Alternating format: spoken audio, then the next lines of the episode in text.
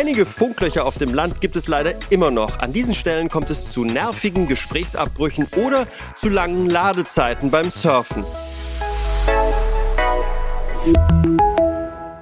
Jetzt geht die Telekom neue Wege, um diese Lücken im Mobilfunknetz zu schließen. Und zwar hat das Unternehmen eine Kooperation mit Vodafone geschlossen. Und damit hallo und herzlich willkommen zum Telekom Netz Podcast mit mir, Georg von Wagner und mir, Sandra Rohrbach. Hallo zusammen. Wir sprechen heute über das Thema graue Flecken.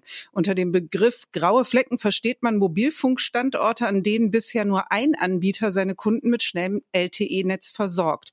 Die Kunden des anderen Anbieters hingegen haben hier ein Funkloch. Das ändert sich gerade.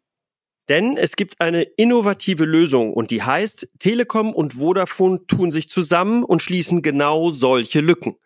Die Zusammenarbeit beruht dabei auf einer fairen Vereinbarung. Vodafone und Telekom öffnen jeweils eine gleiche Anzahl von Mobilfunkstationen auch für die Kunden des Kooperationspartners. Insgesamt sollen auf diese Weise 3000 graue Flecken geschlossen werden. Das Programm begann bereits im vergangenen Jahr.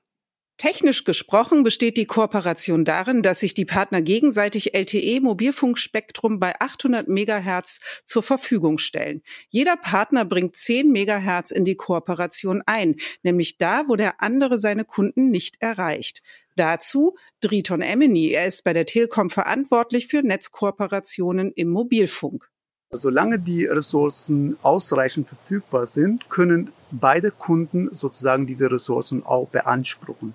Sollte die Zelle in Überlast gehen, dann greifen Mechanismen im Hintergrund, so dass dem Gast, also in diesem Fall dem Kunden von Vodafone, nur 40 Prozent der Ressourcen zur Verfügung stehen. Unsere Kunden stehen weiterhin die 60 Prozent der Ressourcen aus dem 800 Megahertz Bereich, aber darüber hinaus verfügt ja der Standort auf weitere Spektren, wie zum Beispiel LTE 900. Und das Ganze gilt natürlich reziprok. Kooperationen unter Mobilfunkanbietern sind nicht grundsätzlich neu. Es gibt sie bereits seit langem bei der sogenannten passiven Infrastruktur. Das heißt, bisher baut einer den Mast und die anderen hängen nur noch ihre Antennen dran.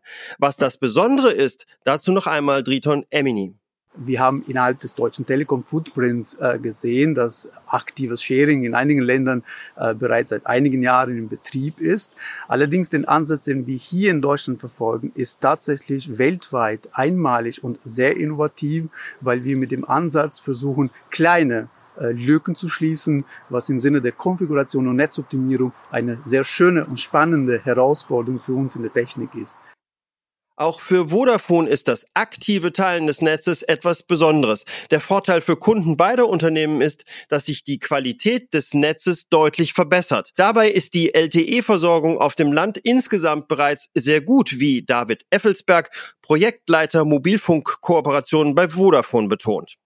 Zunächst mal muss man ja immer sagen, dass wir als Vodafone, ähnlich wie die Telekom, ja ein sehr, sehr gutes 4G-Netz schon haben. Ja, das heißt, es ist die Ausnahme, dass unsere Kunden eben äh, außerhalb der 4G-Coverage unterwegs sind. Aber eben diese Ausnahmen gibt es. Und wenn wir äh, diese Löcher alle selber ausbauen würden, dann würde das sehr, sehr viele Ressourcen binden und auch sehr, sehr viel Zeit dauern.